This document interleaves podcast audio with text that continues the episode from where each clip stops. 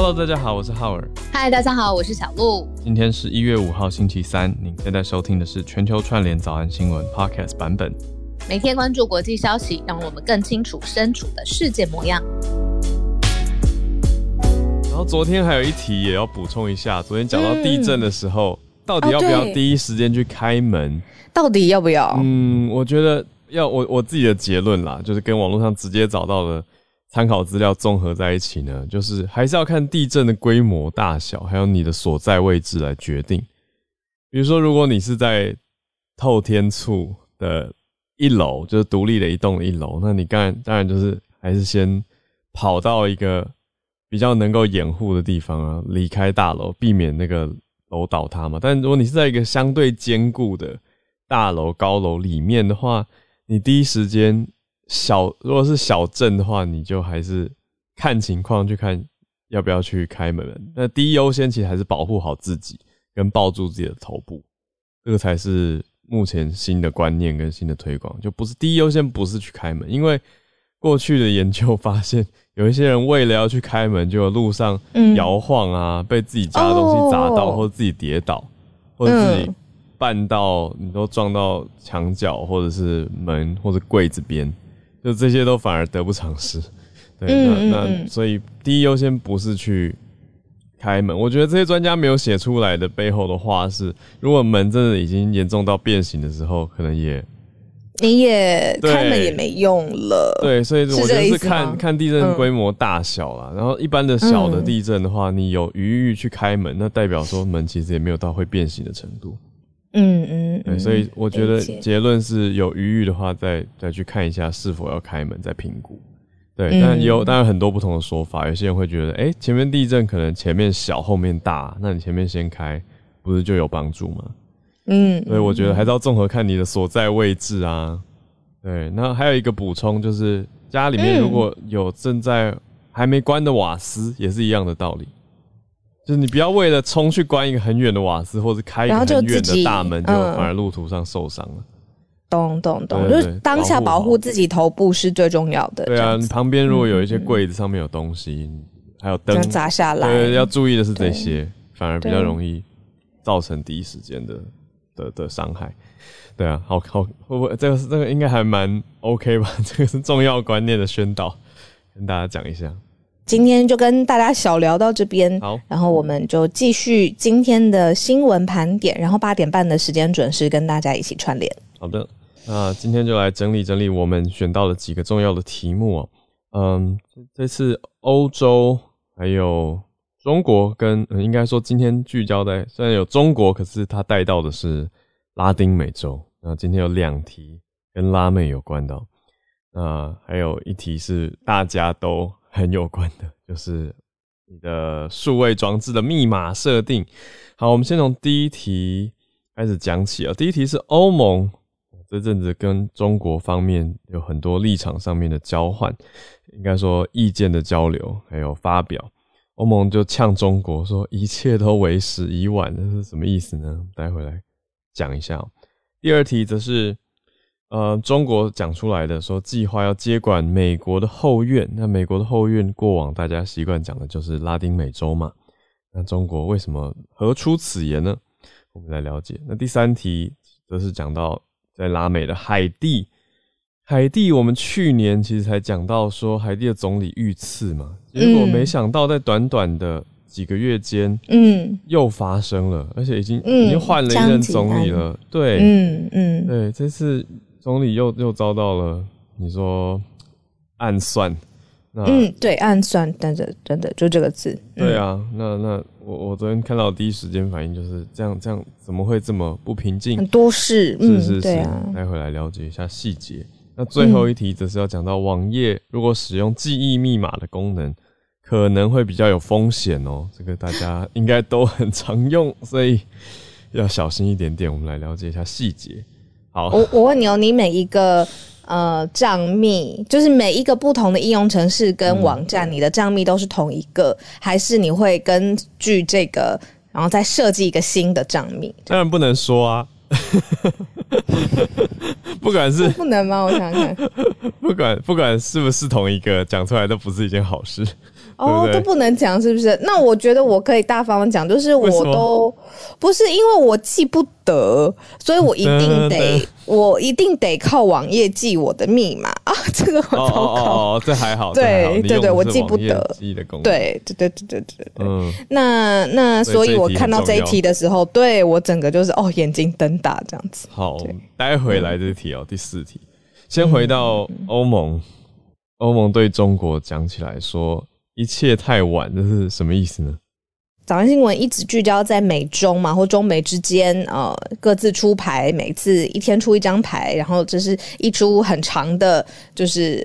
长寿剧这样子，其实真的是呃每天都有新的变化。那其实在此同时，欧洲其实跟中国之间的关系，有的时候也蛮呃剑拔弩张的。嗯，尤其是人权这件事情上面，对于呃你不要说欧洲整个议会啦，或是你看单独的国家上面来说，其实都是一个有一点已经就是没有任何空交集空间的一个一个一个议题了。这样子，嗯、那我就看到新闻。也有报道，就是说，呃呃，哈佛大学甘乃迪政府学院他们就评论，就是说，其实欧洲跟中国之间这个立场上面的互相容忍啊，其实已经是越来越低了。嗯、那发生什么事情呢？就是其实，在过去，呃，我们都看到，例如说，呃，欧盟有制裁中国的官员，那。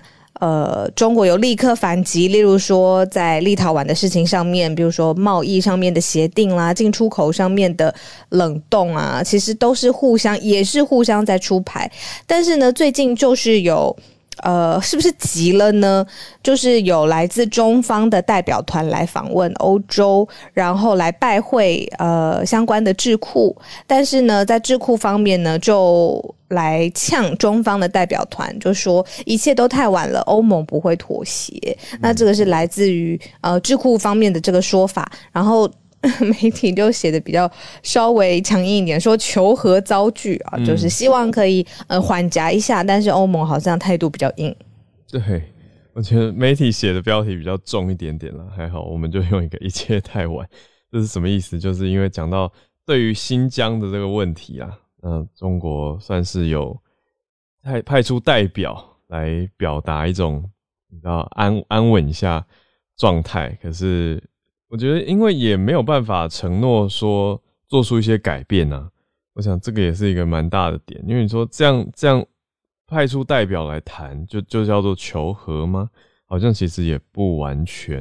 嗯嗯嗯，对，但是对啊，也要看代表的层级啊，就是他带来的呃实际的橄榄枝是什么。嗯，但欧盟方面对于这样子的拜访或者是代表，并没有特别的。领情啦，或者说并没有特别接受，嗯、就只说到，诶、欸，他们来的蛮晚的。那欧中关系还是缺乏实际的进展。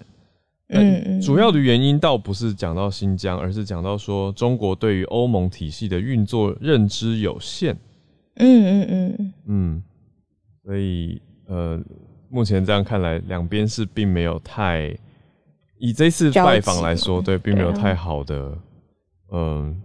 建立交集或者建立好的连接，嗯嗯嗯、所以欧中协议呢，现在看来还是没有看到下一步，目前就还是搁置的状态。嗯那我觉得立陶宛这件事情上面，其实早安新闻花了之前有花了一些篇幅，我觉得讲了不止两三次这样子。嗯、那我觉得在中共对于立陶宛的扩大制裁这件事情上面，应该算是有踩到欧盟的神经吧，就会觉得哇，这个很硬，然后两方之间的空间哦又变得越来越狭小了这样子。嗯嗯，的确就蛮多蛮多点的啦，不只是刚刚提到的几项，就是新疆啊、立陶宛啊。这些其实都都是在欧中关系里面蛮大的题目。嗯，那我们就先接续的下一题，下一题讲到的是中国说要计划接管美国的后院，讲的是拉丁美洲啦。嗯，就是呃，比如说我们之前也有报道，嗯，尼加拉瓜跟我们断交的时候呢，就是大家会分析说是不是要被呃我们的外交空间被孤立了？那也有一方面的这个分析，就是说其实呢是呃中国接下来呃在拉丁美洲事务上面的影响力要越来越高，嗯，例如说中国跟拉丁美洲国家呃。呃，刚刚过去的这个十二月，刚刚通过了一项计划，在经济方面的联系要越来越强化之外呢，政治跟安全方面，例如说高科技领域的参与啦，网络空间啊、呃，或者是人工智慧、太空科学、呃，地面基础设施等等的，都要互相的更紧密的合作。那其实这些全部都是基础建设嘛，嗯，也就是说，可能比如说，不论是金钱上面的实质的，或技术上面实质的输入，那。中国在拉丁美洲的影响力，或者是两方之间的互相依赖，一定是越来越高的。嗯，那所以这个就造成了很多呃，比如说来自美国的参议员呐、啊，可能也会指出，就是说，诶，这样子要特别注意，呃，看呃中国在拉丁美洲的影响力。那说到接管这件事情，可能就是有点也也蛮重的，但是意思就是这个影响力跟牵绊，接下来应该会越来越大。不过，的确延续着、嗯。不久前断交的这个消息，我觉得它呈现出来的是中方在拉丁美洲的一些你说势力布局或者是延揽，那再加上大家也会去想的是说，诶，美国是不是失去在拉丁美洲的影响力？我想这是非常多专家学者都提出来的疑问跟观察看点哦。对，只是我自己会多想一层的是说，为为什么？就是为什么这个切点会是美国在拉丁美洲的很有影响力这件事情？我是在反思说，那为什么美国在拉丁美洲会很有影响力？当然要回顾到它的复杂的历史啊，嗯，呃、就是有有回顾的历史，就会觉得可以回答到我刚讲的这个为什么。可是我们去年不是也有讲到，也是有拉丁美洲的国家，它是要脱离英国。独立的嘛，但是算是一个 happy independence 嘛，嗯、就是讲起来是比较、比较开心的，对，所以我觉得真是各国国情跟它的历史状况都不同，有的地方竟然是可以开心的独立，对，就是我们讲到的是，那个 Rihanna 还去当这个什么开、嗯、开国对 Barbados，对 Rihanna 的八倍多，对啊，所以。地方不太一样，但那情况当然不太一样。嗯、那现在讲到的是中国，的确是很积极的在拉拢中拉丁美洲的你说官员或者是国家，这个也是很肯定的一件事情。对，至于是不是接管后院，这个我们就要再看了。这个长期看下去，呃，的确是有有些影势力上的影响，还有不同的结盟。我们也常在节目上讲到，呃，民主跟专制之间的一个对抗态势。那专制的国家。现在看来是在增加的，民主国家总体数量是是减少的。那后续我们再继续看。好，那讲到拉美呢，我们就继续讲到海地。海地总理有人朝着车、嗯、移动中的车辆开枪。嗯嗯，这算是一个死结吧？我觉得就是那个真的是一个，就是你看他差一点点，呃，海地总理没有。就是整个行刺没有成功，但是已经有发生了枪战，那有一人死亡，两人受伤。整件事情当然也让整个海地陷入了动荡。那就是我们之前第一次 cover 海地。呃，总理遇刺的时候，其实就已经有讲过，说海地平日的生活不是那种你知道风调雨顺的，嗯、呃，就是呃一切都平安，没有什么问题的。其实它本身这个国家其实动荡就蛮多的。那现在又发生枪战，现在的总理呢是 Ariel Henry 亨利，他出席一个，而且是一个非常重要的海地独立两百一十八年的弥撒的时候，嗯、恐怖分子就。在教堂当中跟对他开枪，嗯，然后所以他就赶紧跟所有的随行人员装进了装呃躲进了装甲车里头。那结果继续就是对于这个行进的车辆，这个枪战就继续发生这样子。嗯，那所以他就说，呃，他后来这位总理有接受法新社的采访，他就说。这很明显是针对我个人的行刺的意图啊！嗯、我的生命被十字瞄准线瞄准着。嗯，那现在这个行刺没有呃目标，没有未果啦，但是整个枪战当中一人死亡，两人受伤。那警方没有公布任何的这个呃确切的数据，呃凶嫌呐、啊，呃相关的通气啦等等。那但是就是让整个海地都陷入了呃更大的动荡。嗯，我们去年讲的时候，去年的呃已经遭刺的总总统。是叫摩伊士，他是去年七月的时候遇刺的。那现在现在是总理哦，那总理的办公室已经发表这个声明了，所以是呃前几天的事情，但现在消息正式确认对外，所以大家才明确的肯定的发布。那我就看到，嗯，有一点点不明朗的是说，一一开始的消息是讲说，当时总理是正在一个教堂里面在参加这个庆祝弥撒嘛。但是，就说，哎、当时在教堂的时候受到攻击，可是后来的总理办公室又有说明到说，现在正在发出凶嫌的逮捕令，所以其实还没有抓到凶嫌，而且事发的时候，凶嫌是对着车队开枪的，所以详情有一点不明朗。嗯嗯嗯，搞不好都有，有可能，然后对教堂也对车队这样子。哇，对啊，那有造成的死伤是。大家听到的确是会蛮蛮惊恐的一件事情。那到底背后是什么？因为其实，在过去这几个月期间，也有人说是战争，就是有人有人说是，就是有不同任的总理出来说，上次的暗杀是谁谁谁在策划造成的，所以互相指控指责。那现在又发生了一次的刺杀事件，所以大家看的是有一点。怕怕，好，讲到怕怕的，还是延续到跟大家更近一点点的。你说，如果再用浏览器啊、网页啊来记录你的密码，这样子会提高被盗的风险吗？而且这边讲的很明确哦，是应该蛮多人有在用的浏览器，叫做 Google Chrome。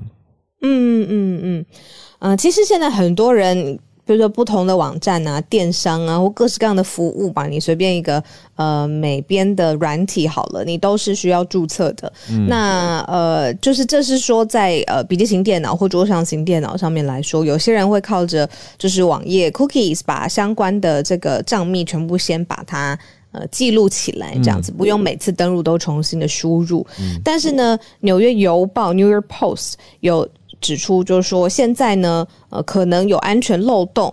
嗯，就是在远端工作的这个时候，有很多，比如说英国啊或美国的员工，你就是在家工作嘛，嗯、那你就自己的家里的的这个桌机或者是笔电，然后上面网页也记录了号码，那就发现有很多犯罪的分子，哦，就透过这个各式各样的就是骇客的软体啊，或者是资讯，然后在上面去感染它，然后窃取讯息，然后这个恶意的这个软体就被发现了。嗯，那发现这个恶意的软体会。窃取它的敏感资讯，例如说你访问各个网站时候你的密码，还有你的 VPN 的账户，嗯、然后你收到了之后，他就给骇客，骇客他就会可以入侵，然后窃取，比如说你个人的资料也好，或是公司的商业数据。嗯，那就算现在发现说这个呃恶意的软体也很强，如果电脑已经安装了防毒的软体的话，还是侦测不到它，因为这个恶意的软体可以绕过电脑的防毒软体。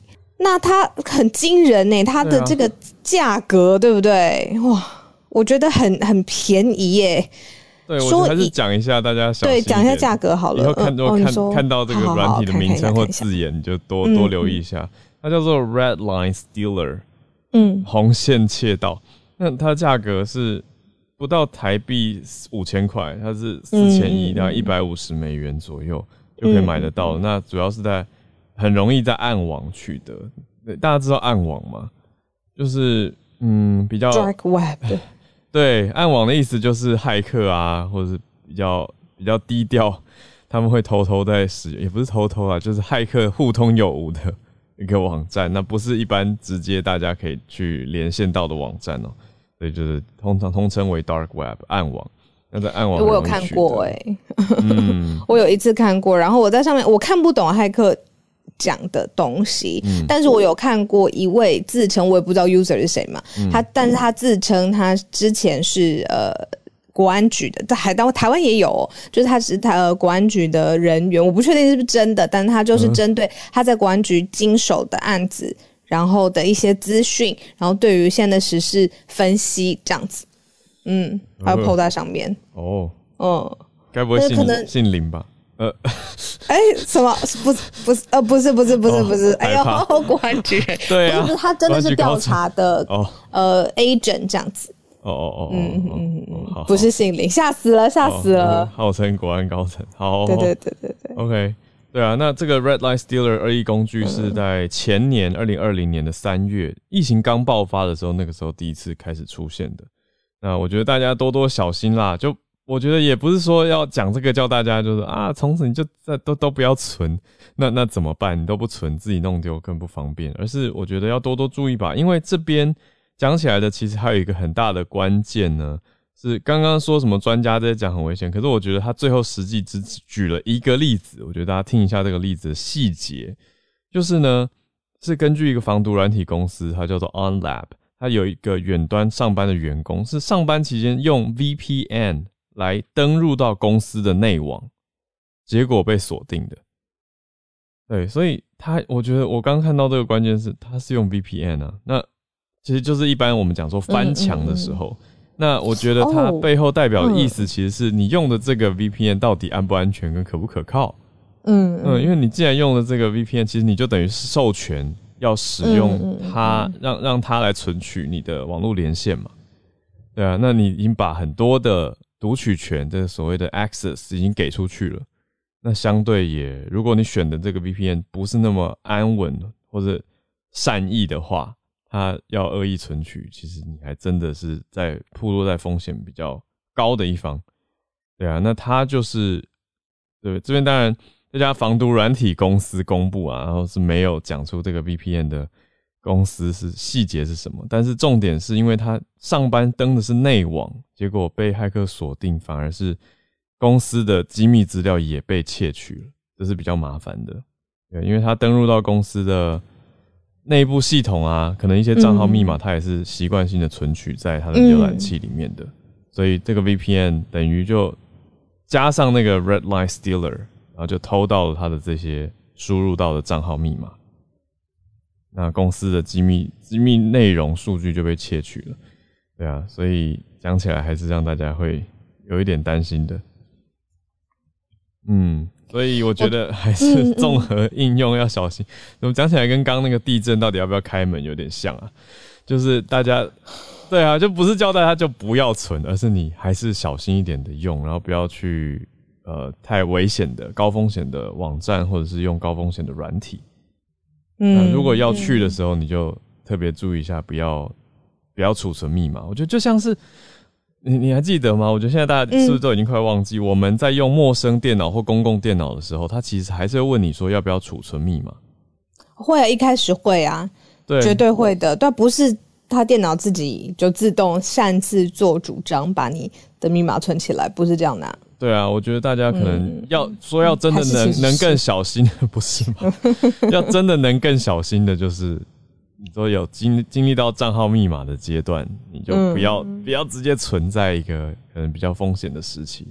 嗯嗯嗯，对啊，那嗯，我觉得养成用无痕视窗的习惯吧，特别是如果我去外面，我说外面就是去大专院校或企业讲课的时候，对。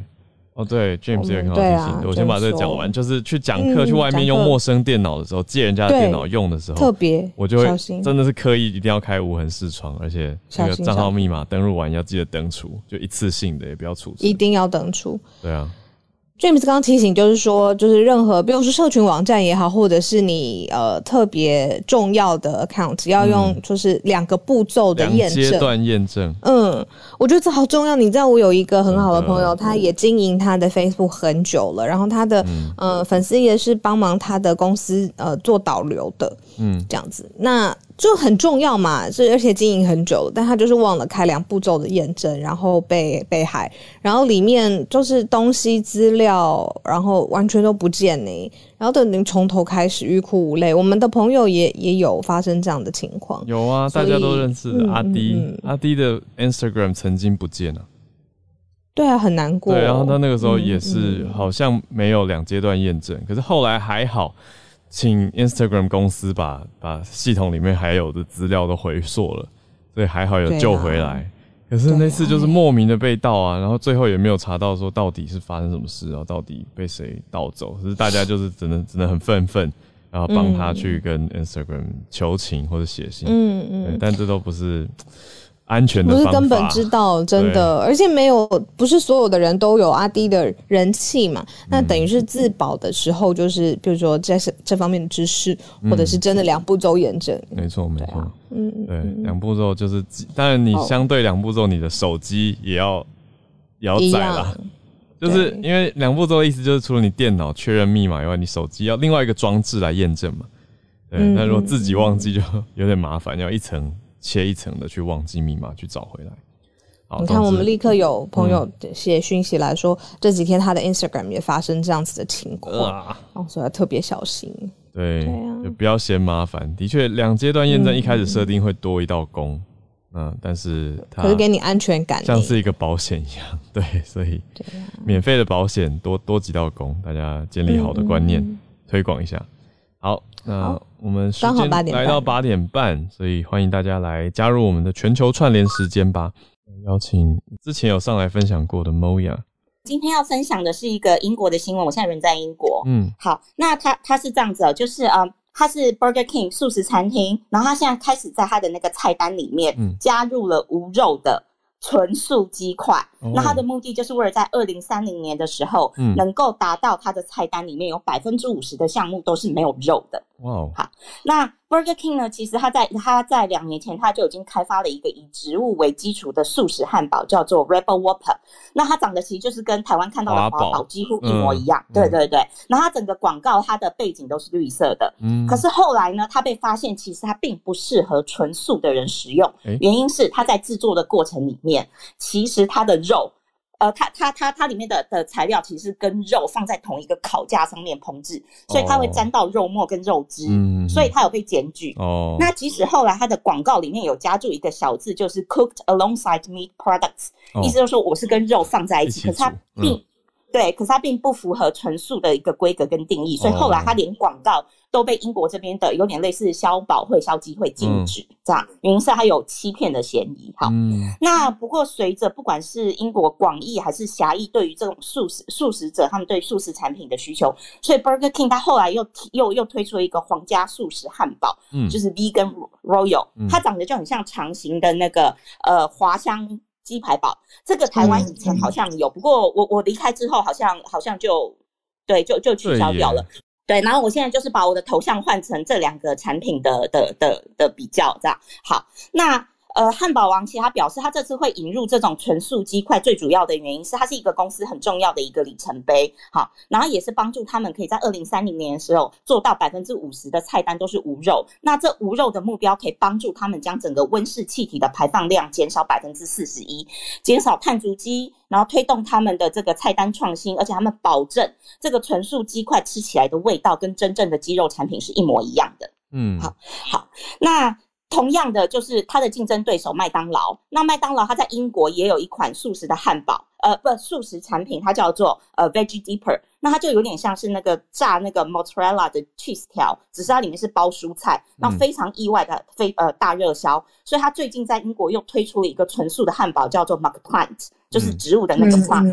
呀，好，那它广告一样也是用绿色背景，而且它的背景上面还加注了一个 Beyond Meat。意思是比肉还好吃。嗯嗯、那英国还有另外一个、嗯、呃专门在卖烤派的一个素食店，它叫 Greggs。那它这两年来，它卖了一个纯素的香肠卷，叫做 Vegan Sausage Roll。那英国人非常爱吃香肠卷，好，那、嗯、甚至还有一个 Vegan 的 Steak Bake，就是类似纯素的烤牛肉派，那也很受欢迎。嗯、那所以英国的一个素食协会呢，他就做了一个调查，就是二零一九年的时候，英国差不多有六十到七十万的素食主义者，然后是。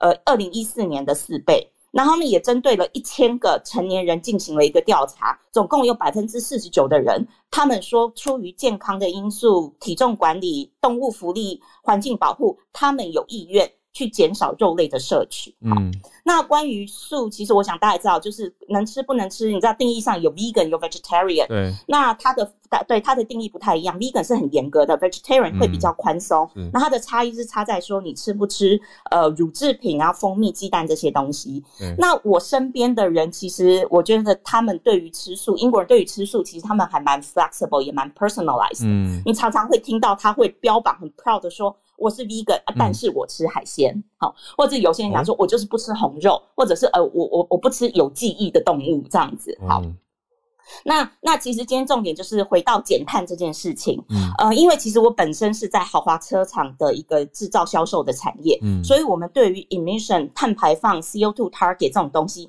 在欧洲、嗯、甚至英国在脱欧之后，我们已经有了自己的规范。嗯依然非常非常的严格而且看重，嗯、因为你也知道，那个一罚起来都是几十亿、上百亿欧元在罚的，嗯、它就是用每公克罚多少钱去乘以你全年的总销售量。呃，不，当然在疫情期间，就是为了卫生安全，只好又改回去使用一次性的餐具，甚至公司里面的垃圾分类、资源回收都管得很严。我还记得我刚到职的时候。嗯嗯被规定要去上两个小时 compulsory，怎么做回收？什么颜色的东西要丢在什么颜色的桶子里面？嗯、然后害我每天在公司丢垃圾都跟在做智力测验一样。还还有一个就是英国有一个很特别的，就是很多公司它都有员工配车的福利，我们叫 employee car scheme，嗯，它也要符合碳排碳减碳的标准。哦，这辆车，嗯。对对，就是员工车，拿、嗯、公司配给员工车的部分。嗯，然后因为因为它是一整间公司，不管你在任何行行业做什么事情，你都有你的碳排放标准，所以你的每一项公司里面的营运，你的 program 都要想办法去减碳，免得到年底的时候你要被罚款。所以像这种公司车的这种员工福利，他们这几年来也必须。呃，开始选用电动车或者油电混合车，嗯、再也没有公司敢跟我们拿汽柴油车，原因是一定会让他们爆掉。然后，甚至我们到超市去购物，你都会看到有些肉类的包装上面，他会告诉你说，呃，我这个包装已经减少了百分之七十的塑料使用。嗯，那甚至有一些欧洲国家从今年开始，它规定你开架式贩售的那些蔬果不准使用塑料的包装。嗯，好。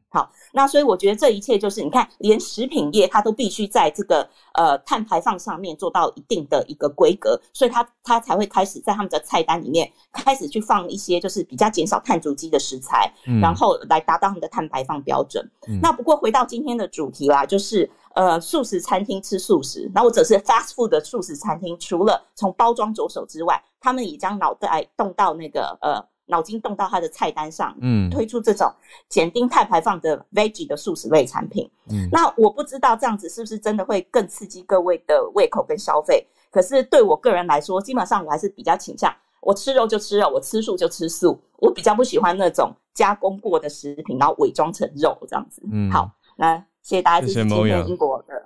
对啊，我小小补充一下，刚刚讲到的 Beyond Meat 应该就是它本身自己一个品牌。嗯这是第一个品牌，未来汉堡的那个，对呀，好像有一家就叫做 Beyond Meat，台湾也吃得到哦。呃，不过我觉得很有趣的是，我刚才也去找了台湾的汉堡王，倒是还没有素食的汉堡可以吃。在呃二零二零年的八月，曾经限时引进一个特别活动，可能在测试大家的反应吧。但是，呃，目前是菜单上还没有看到素食汉堡，可是看到英国已经往前冲了，它已经出了好几版不一样的。变化，谢谢莫亚带来这个？很有趣的消息。嗯，莫亚，英国在有一些地方它有规定，嗯，就是你你你要 provide 类似你工作权的 equal opportunity，你不能歧视吃素的人，嗯、所以所有的餐厅的菜单里面一定要第一个，呃，在英国吃东西一定要标明第一个有没有呃有没有任何过敏的 ingredient，你一定要把这个标识过敏先贴出来。嗯、第二个就是你的菜单里面一定要有呃呃 V 就是 veggie 跟无麸质的选项。对，嗯、很多人会过敏嘛。什么样？昨天不是才分享了那个吃饺子，结果被说 very Asian 嘛？哦，然后，然后你的粉砖，然后就有一个朋友就在下面写，我觉得好可爱，他就说爱吃什么就吃什么呀。他的意思就是每个人都可以选择自己吃的东西嘛。嗯，那我刚刚听 Moya 分享说，personalized 的素食选择是，我是一个 vegan，但是我吃虾子。我觉得 很有啦，其实大家都很多自己的说法，就是也不，我觉得不限国籍耶，就是你听过什么锅边素、随意素、方便素，吃两只脚的，吃四只脚的，还有听过海鲜素，所以就是随人定啊。我觉得反过头，其实人类有选择权是一件很幸福的事情。我觉得，对对，你的感受是这样子。对，谢谢毛亚。对，好，我们再连好到芭比。这篇是分享，就是被认为是二零二一最大胆，也是我们今年最值得期待的设计项目。因为在去年九月的时候，美国的富豪 Mark Lord 他就公布了一项叫做 TLOSA 的新城市计划，然后他就是要想要花费四千亿的美金，大概是十一兆台币，在沙漠打造一个可持可持续发展大都市。嗯，然后他的目标就是在四十年内实现五百人口的目标，然后规划了。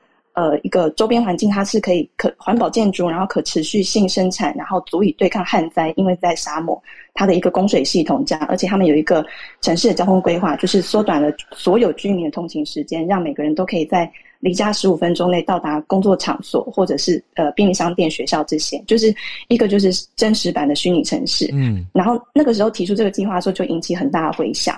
然后呃，我觉得同整当中有三项，就是去年的设计很。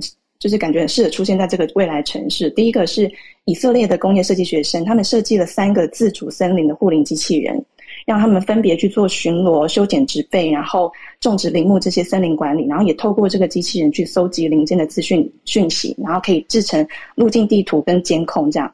那再来就是 BMW，他提出了高端移动的可持续概念，就是打造百分百呃回收材料制成的四人座车。然后他们声称是，你可以在家里，就算你不是不会修车，你也可以很轻松的更换局部的配件，然后让你的车辆的使用年限延长。那这个车体的外观它是没有那种那种传统的烤漆，就很有就是科技感这样子，而且可能会在二零四零年的时候推出。那最后就是因为马斯克他在去年八月特斯拉 AI 日公布的机器人，那它的设定是这个。汽车制造驱动搭载人工智能机器人，可以负责弥补未来城市的劳动力短缺的问题，而且它的身材不错，一百七十三公分，五七公斤。不过它只能以就 是五到八公里的时呃的时速移动这样。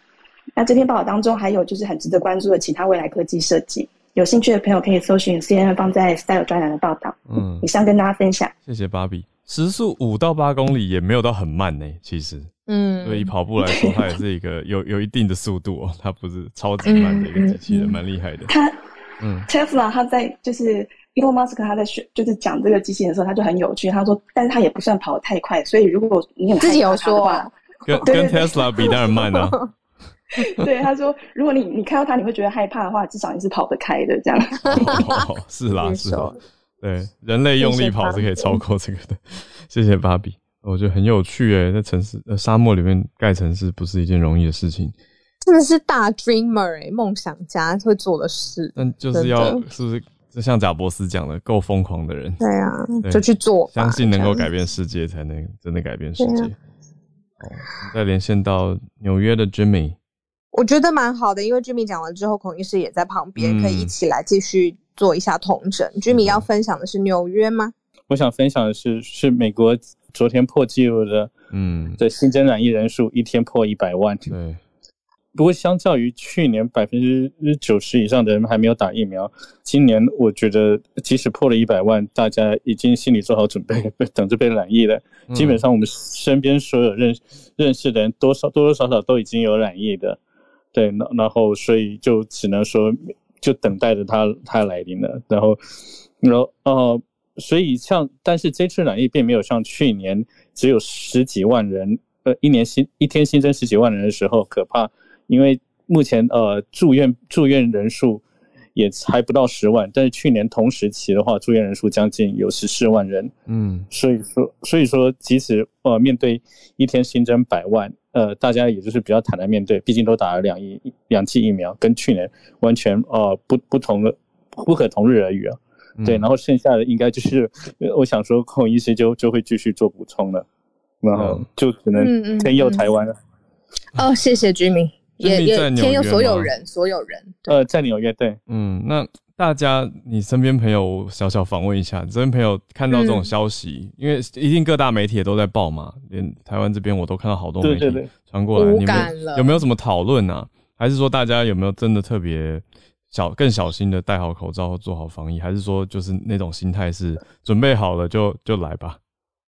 哎、欸，说实话，我们这一次跟之前几波不一样，这次这一次真的心一直觉得说这次非得不可了，跟前几次那那种感觉是完全不一样的，就是觉得已经挡不住了，真的。嗯，Omicron 真的很快。对对，就像浩说的，就来吧，我们已经有心理准备好了。嗯嗯嗯。啊，这个是这个心态是，因为 Omicron 真的传播很快啊。对，非得不可。那不会觉得之前做的隔离或者是做的这些防疫的措施都很无意义了吗？会吗？会有这样的心态吗？不会啊，因为之前还没打两剂疫苗，嗯、现在是已经准备好了，嗯、所以就来吧。哦，懂了，懂了，状况也不一样。嗯嗯嗯嗯，谢谢 Jimmy 的连线分享，谢谢，希望一切平安呐、啊。对啊，这个心态，嗯，嗯很特别。当然是希望、嗯。还是像医师昨天有分析到啊，就是说，你说虽然一开始扩散的时候不太会冲击到，还还算医疗系统可以负荷，可是如果染疫速度这么快，相对比例上，你说有需要住院的人数，还是会有一定的人数，那还是会冲击到医疗系统。我想这是医师昨天提出说比较担心的，我们可以接续这个脉络，再请教医师今天继续观察的看点吧。我们先讲一下美国哈，嗯、就是。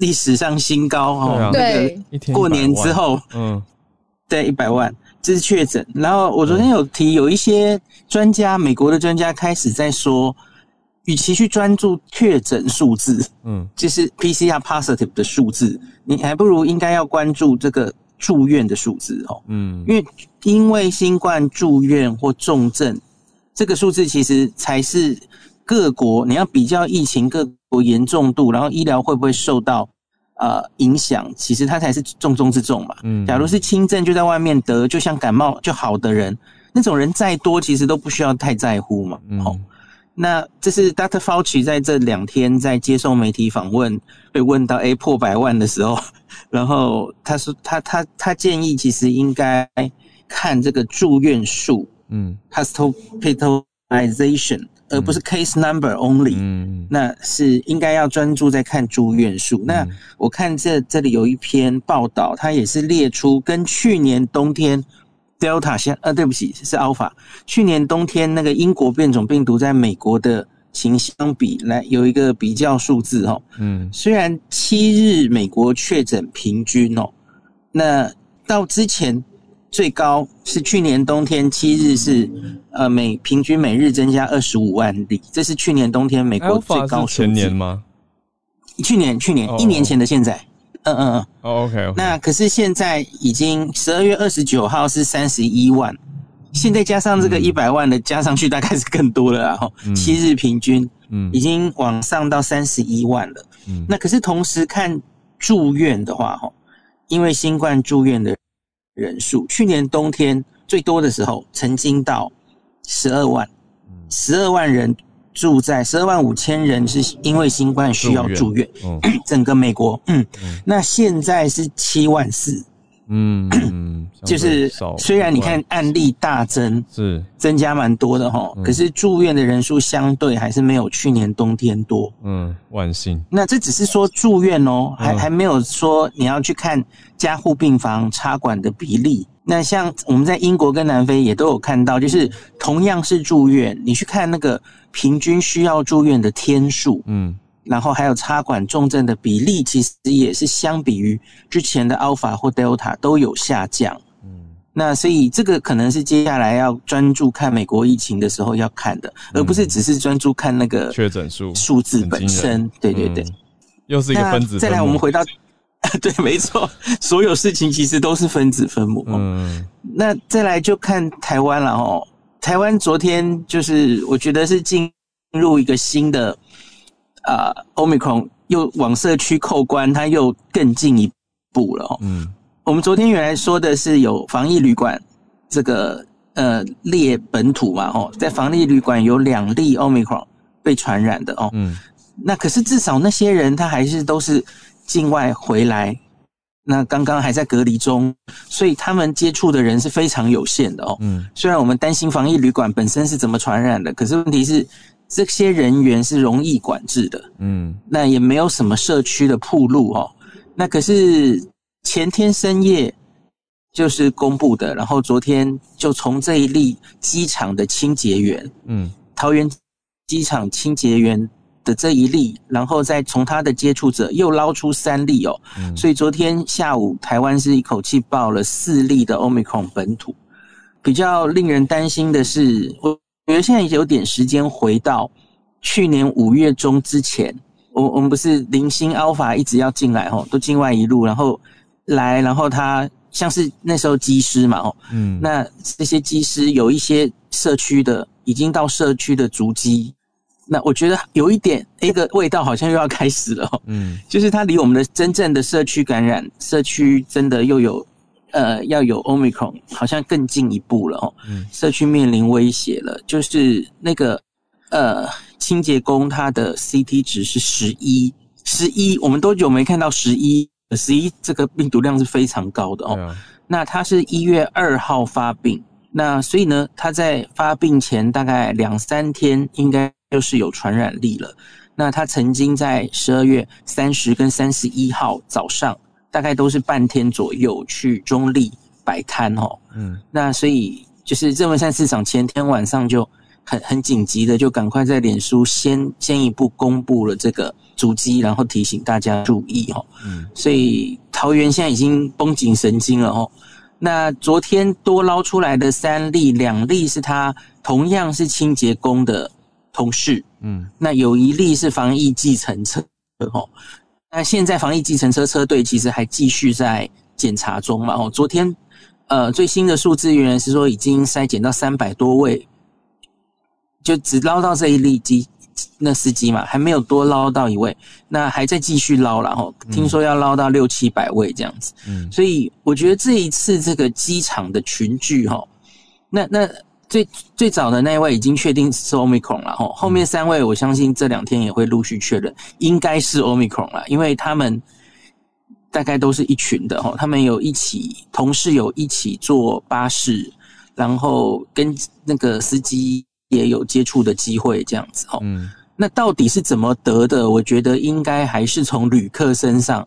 境外移入时候回来的时候传给他们的哦，嗯，像是这一个防疫计程车司机，他有载过两次，后来证明是确诊的旅客啦。哦。那十二月我记得是二十六号吧，二十六号载过一次，二三十一号又载过一次，嗯，那司机是一月一号发病这样，嗯，那另外清洁工也有可能间接受到传染，因为清洁工其中有一位是负责我们那个行李转盘旁边厕所的清洁这样。嗯，所以他也是有机会接触到旅客，不管是直接或间接从厕所怎么样了哈。嗯，那这这现在还在疫调，然后还在框列他们周边的尽量框列接触者中，所以这一次桃园这一案会怎么发展，然后会扩到多大，什么时候危机可以解除？我觉得现在都言之过早了哦，嗯，现在才才正在框列跟议调嘛。嗯，那所以我要提醒大家，就是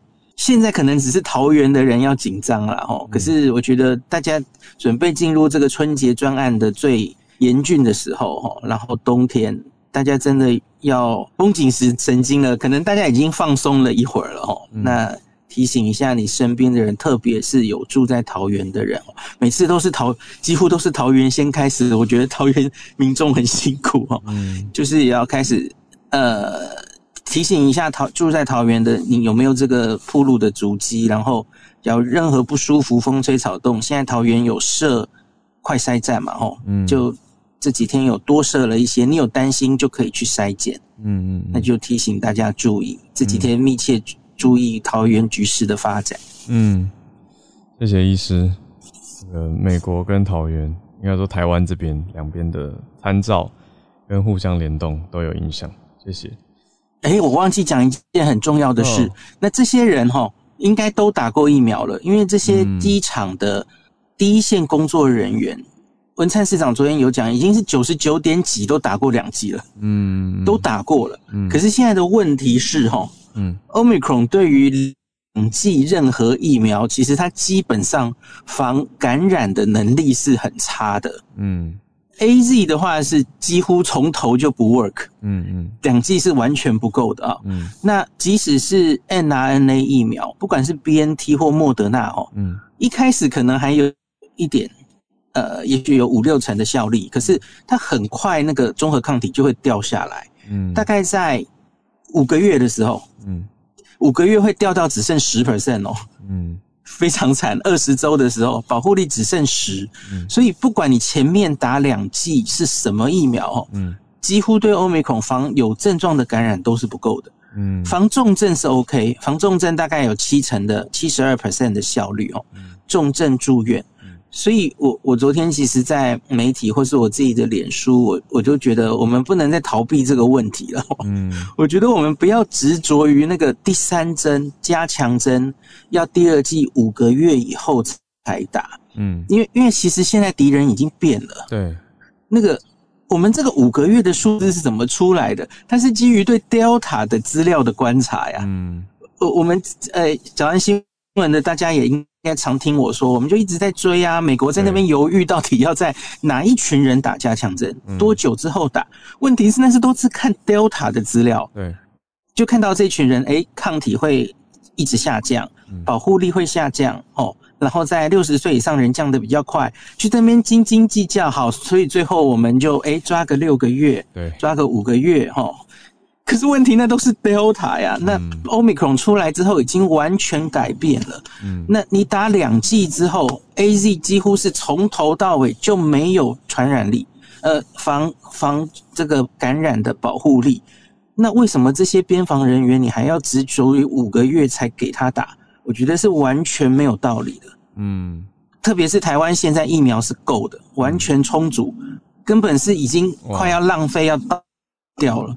嗯，因为因为我很多开业的同学或者有回报，最近其实打气打气不好嘛。嗯，打气不好的原因是因为其实打的差不多了。我们第一季、第二季已经打的不错了。大家都觉得，哎，我已经打完一两季了啊，为什么还还要第三季？嗯，本来现在需要再往上冲的人，那你其实就已经面临瓶颈了嘛，打不下去了嘛。哈、嗯，现在很多那种一开瓶哈，你根本凑不齐不了那么多，就就就浪费掉了哈。嗯。那你明明有疫苗，莫德纳、BNT，BNT 又来刚刚来了一批，你有很多疫苗，有一些疫苗我知道，甚至还是过年左右就会到期的哦。嗯，那那明明你又有科学证据，已经可以让这些，特别是边防人员开始打第三针才对。嗯，嗯我我觉得应该要赶快调整我们对于第三针的政策。嗯，我据我所知，ACIP 应该快要开会了哈。嗯，他们就。又又要开了，嗯，然后有机会调整，有好的结果，对对对，嗯嗯，了解，就是现在只是就觉得有点无奈，是已经有点慢了啦，因为、哦、因为边境的 Omicron 的袭击已经开始了，嗯，就是如果现在每天几乎境外一入都是十几例，嗯，赶快开始打，还是要等待一段时间形成保护力嘛？对啊，对，打了之。后大概一个礼拜，一个礼拜那个保护力就会上来哈。嗯，比较快。所以我我我相信政策应该很快会变的哈。嗯，那符合资格的人，特别是呃，我我我没有意思要全部的人都现在去打哈。嗯，因为我觉得现在首当其冲的是边防的人。对，嗨嗨嗨，这些防疫计程车司机、防疫旅馆的人。嗯嗯，然后当然机组员也是重中之重。嗯，特别是两剂 AZ 的人。嗯，其实两剂 n r n a 也一样了吼，它它其实五五个月之后根本都降到很差了哦。嗯，那所以我觉得要让这些人的盔甲赶快保护前线再装起来。嗯，因为因为我觉得两剂 AZ 的人，就这这这位这位那个染疫 CT 值十一的这一位啊，很可惜，他是十二月底满五个月。哦，他是七月打的第二季 AZ，嗯，你让两季 AZ 的人在这边边防作战，我觉得是根本等于是赤身裸体让他们作战，没有亏。我觉得这个太危险，嗯。嗯嗯，就是只能防重症，但是没办法防感染。对，嗯，那边防的人的要求绝对不是只是防重症就好了嘛，哦，嗯，对，对啊，要不然很很容易变成扩散的开始。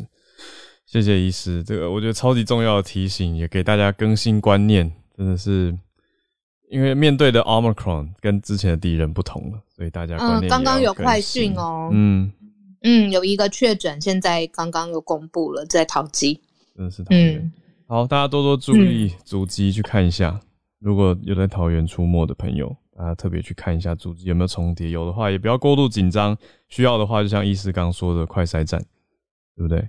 所以大家继续一起注意一下自己跟周边人的健康安全，互相关心一下。好，那今天作为这个结尾，就是提醒大家，也希望大家平安健康，作为一个呼吁。也谢谢今天所有跟我们串联的朋友。今天我们有从英国、从纽约，还有本地来跟我们串联的朋友，谢谢 Moya，谢谢 Jimmy，谢谢 Bobby，谢谢医师。嗯。谢谢你今天的收听。如果有想要告诉我们的话，可以透过各种管道留言给我们。也欢迎订阅我们的节目，刷下五星评论，还有小额赞助。这个礼拜五的早上八点，我们会在 Clubhouse 还有 YouTube 首播最新的专题节目哦。喔喔喔！期待大家可以继续支持我们，尤其是专题的内容，大家也可以在社团继续讨论哦。没错，我们就明天继续串联。大家拜拜。